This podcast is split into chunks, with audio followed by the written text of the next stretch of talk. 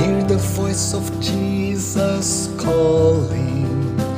My answer is I will go. I see the need of people crying.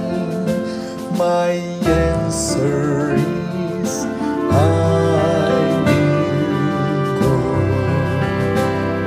I go to share the message of love. Share the blessed hope. But if I get discouraged, I call to Jesus help because I have